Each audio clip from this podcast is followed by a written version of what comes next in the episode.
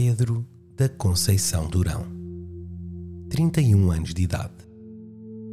Última vez que foi visto com vida data de 16 de abril de 2023. A investigação estava num beco sem saída, assim como eu, até aparecer uma luz vinda do inesperado. Um Fiat cinzento, com um sujeito lá dentro a convidar-me para entrar. A nossa busca até este episódio baseou-se no jornalismo de campo, aprendido nas escolas de Chicago ou Sertã, mas a paralisação de informação obtida pelos meios convencionais e o meu compromisso para com vocês obrigou-me a desrespeitar alguns dos códigos deontológicos e a enveredar por caminhos menos seguros. Decidi, sem grande plano de fuga e não sabendo que riscos corria, entrar no Fiat. Onde não se correm riscos é no farinha.pt. A vossa subscrição é indispensável para a continuação do projeto, uma vez que, para além de sermos o único coletivo que prima pela independência, idoneidade e integridade, temos uma oferta de 30% de desconto nas nossas canecas temáticas para os primeiros 75 subscritores. Nos dias que correm, a transparência é uma pedra no sapato dos grandes interesses e o vosso contributo pode ajudar-nos a descalçá-los. Eu sou o Paulo Porfírio e este é o Onde para Pedro.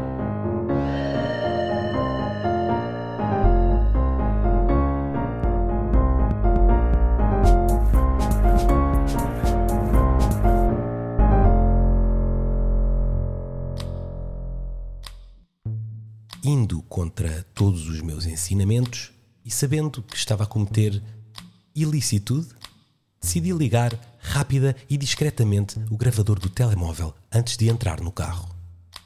A silhueta da pessoa que estava lá sentada tornava-se cada vez mais clara. Um homem calvo, com barba semeada em dia de vento e um relógio dourado no pulso. Fazia-me sinal para me apressar. Entro no Fiat a medo. Nem um segundo depois de ter fechado a porta receosamente, arrancámos sem grande preocupação pelo código da estrada. Antes que conseguisse fazer alguma pergunta, o sujeito coloca a música muito alto.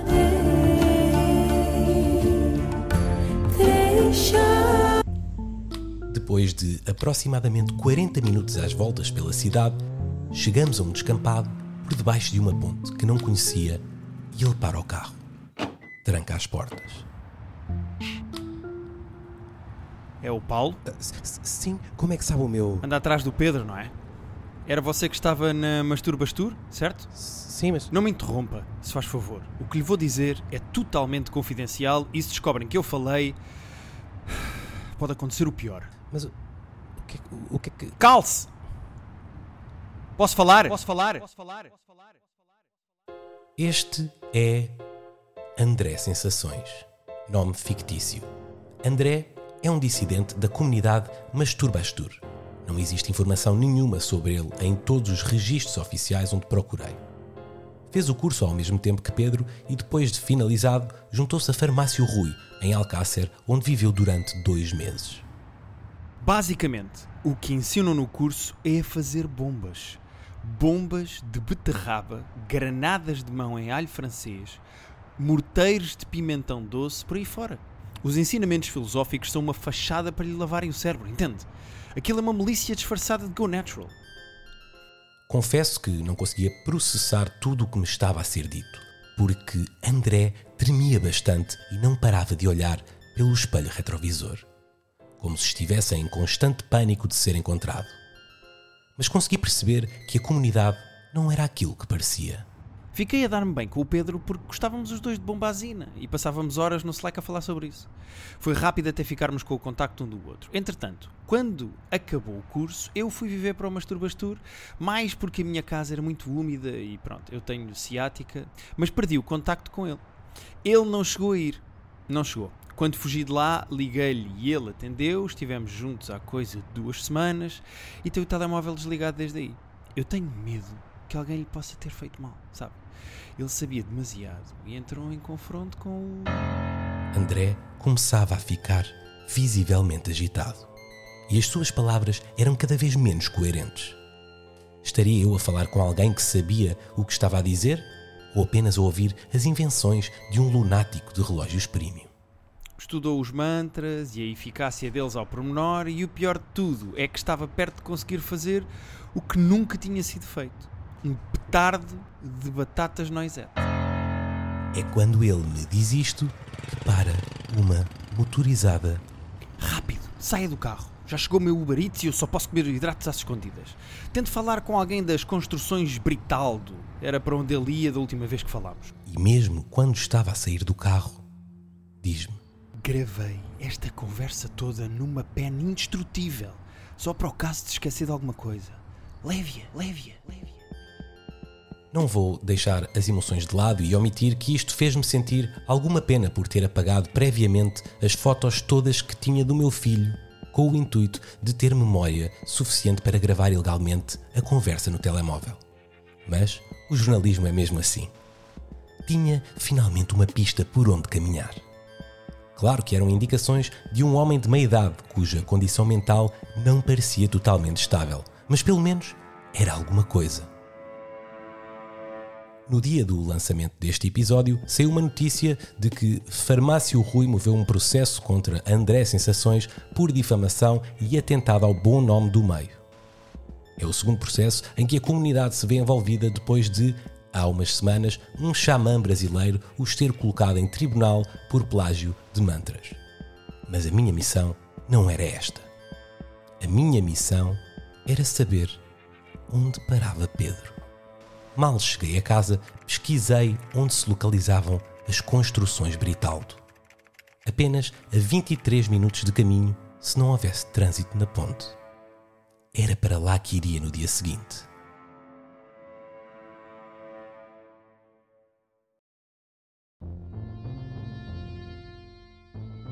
Construções Britaldo, fundadas em 1982 por Britaldo Nunes, empresário que começou na noite algarvia e depois ramificou a sua área de negócio para a construção civil, imobiliário e casas de fado, entre outras aventuras. Em 2020, foi considerado pela Forbes uma das pessoas mais influentes com menos de 55 anos, mas com mais de 46. O seu património é inestimável, uma vez que tem a maioria das suas empresas sediadas em paraísos fiscais, como a Ilha do Corvo, entre outras. A sua influência estende-se desde o mundo do futebol ao mundo da política, desde o ecossistema confuso das criptomoedas ao seguríssimo universo dos certificados de aforro. Desde o sumarento mundo da restauração à distribuição de CBD em pequenos vaporizadores. Seria muito difícil falar com ele, mas tinha de tentar a minha sorte. Tinha de seguir este rasto.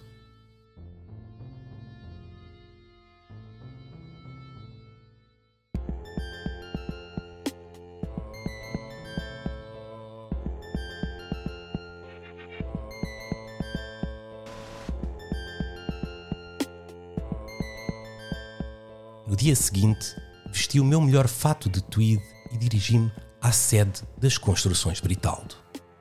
O meu plano era simples: entrar, usar o meu charme característico perante os funcionários de menor calibre e conseguir assim subir estoicamente os degraus de influência daquela firma, até chegar ao topo. Assim que entro na recepção, sou imediatamente interpelado pela senhora que está na secretária, que me pergunta se eu quero um café e qual o motivo da minha visita.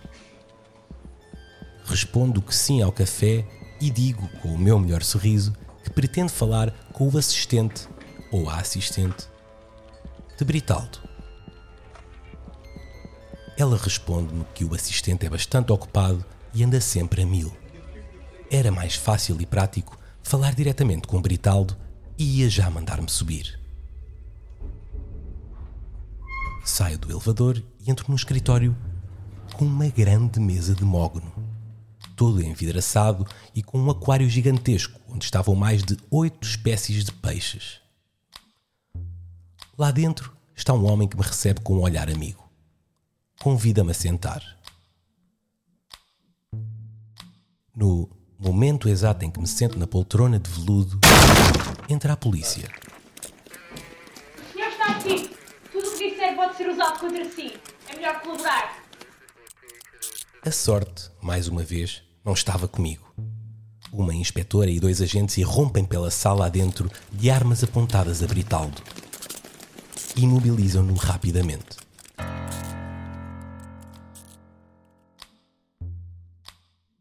Logo quando estava a chegar tão perto, segui o aparato todo até à esquadra e subornei uns quantos funcionários para poder ter acesso aos interrogatórios e ficheiros que levaram à prisão de Britaldo.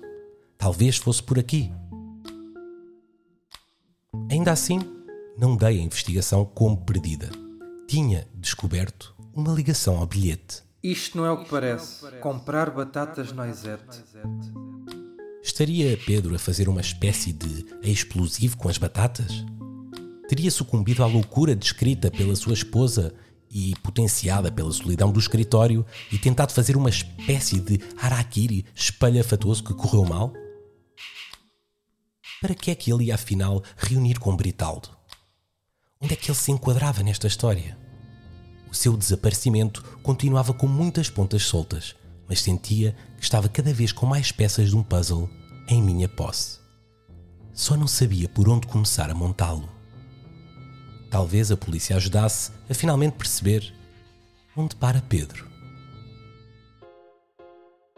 Infelizmente, a equipa do Farinha conta apenas agora com três elementos, uma vez que os nossos pedidos de subsídio estatal não foram correspondidos por, e passo a citar, não sermos uma fonte noticiosa credível e ou registada pela ERC. Também tivemos alguns problemas com a compensação financeira às pessoas que trabalhavam no departamento digital e fomos obrigados a dispensá-las eh, sem direito a qualquer tipo de indemnização.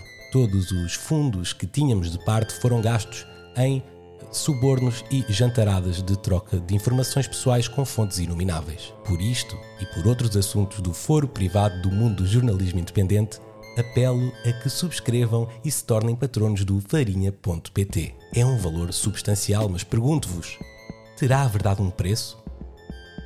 No nosso Patreon poderão encontrar, para além desta investigação, o podcast de análise tática da Primeira Liga, protagonizado por hooligans que são vegetarianos, chamado Very Light, a entrevista a Paulo Canteiro, professor catedrático e pioneiro da inteligência artificial, que nos falou sobre a sua criação, o primeiro toureiro mecânico do planeta.